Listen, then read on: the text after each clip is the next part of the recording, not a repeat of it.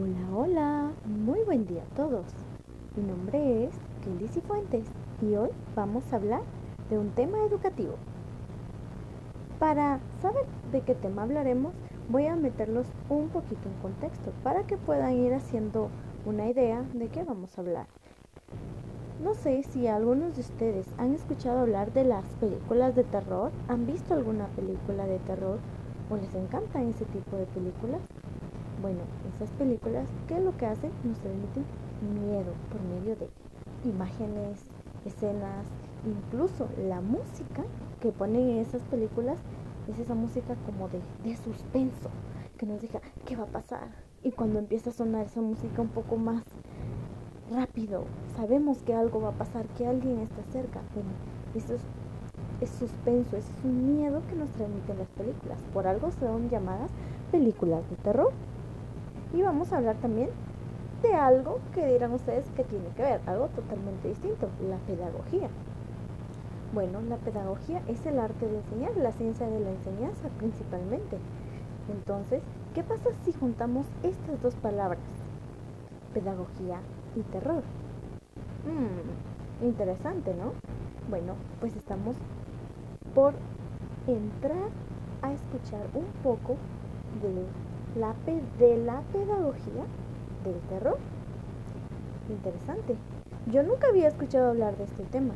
Hace unos días encontré una imagen que decía pedagogía del terror y yo me quedé pensando, mmm, ¿qué será esto? Entré a la imagen, la leí y lo entendí.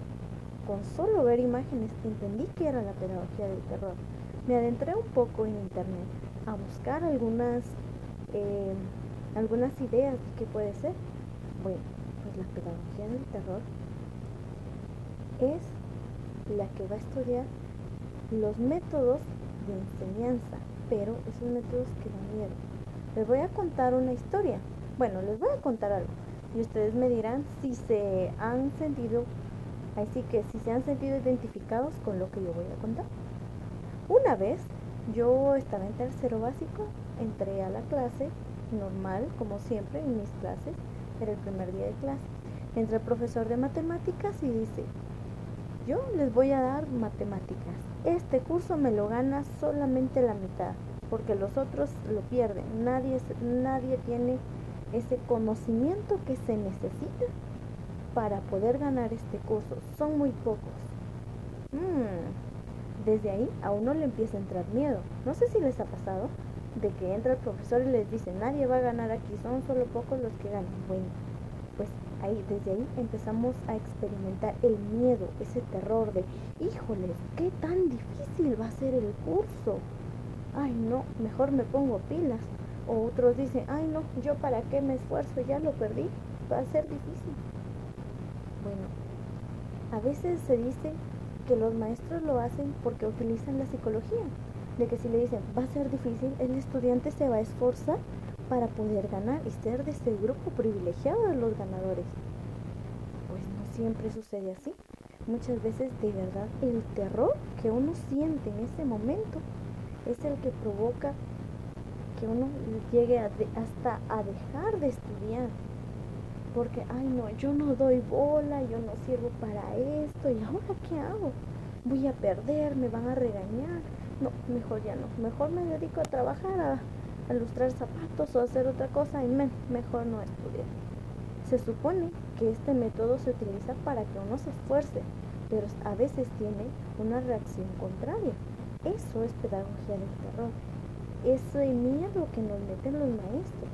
Otras veces también lo podemos entender en nuestras casas. No solo la pedagogía se da en, la, en la escuela, sino que también en nuestras casas pasa que nosotros estamos en la casa haciendo tareas o estudiando algo, vienen nuestras mamás o nuestros papás o alguien y nos dice, es que tenés que apurarte a hacer la tarea, es que si no la haces no sales a jugar. Y nosotros, ay, no, no, no, mejor la hago rápido. O a veces nos ponemos a llorar porque sabemos que tenemos mucha tarea, tenemos mucho que hacer y no tenemos cabeza, no, no, no, no podemos hacerla en ese momento a veces nos bloqueamos. ¿Qué terror sentimos nosotros cuando vemos a nuestra mamá con el palo de la escoba o con el chicote o con una paleta ya lista para pegarnos. Sentimos esa adrenalina, ese terror que nos da de que nuestra mamá nos pegue. Eso es pedagogía del terror, son métodos de enseñanza un poco un poco feos diría yo, pero en su tiempo fueron factibles, en su momento era lo mejor porque solo así uno aprendía. Claro, ahora en este tiempo que estamos viviendo, ya no se da así. Si el estudiante no quiere hacer la tarea, no la hace. Si el estudiante pierde un curso y tiene que repetirlo, pues de plano lo repite. Ya no está esa seriedad, ya no está eso de que sí o sí uno aprende. Ahora nos hemos convertido en personas haraganas que no quieren hacer nada. No hablo de todos, pero la mayoría sí.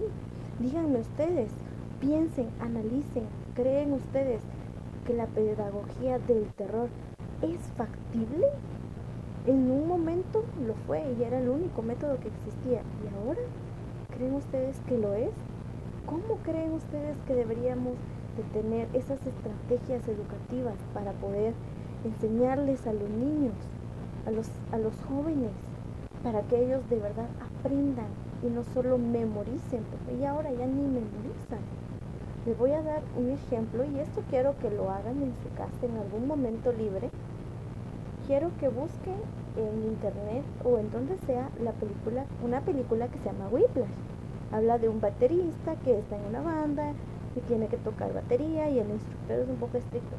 Esa película es un claro ejemplo de la pedagogía del terror aplicado en educación. En este caso, pues es educación musical.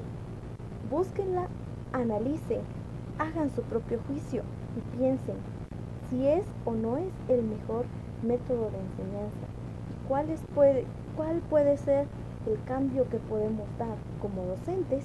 Tenemos que darle un cambio y mostrarle lo mejor a los jóvenes, demostrarles que ellos pueden, que son capaces, porque si nosotros les decimos a ellos que son capaces, y les demostramos que sí, ellos se lo van a creer y por lo tanto lo serán.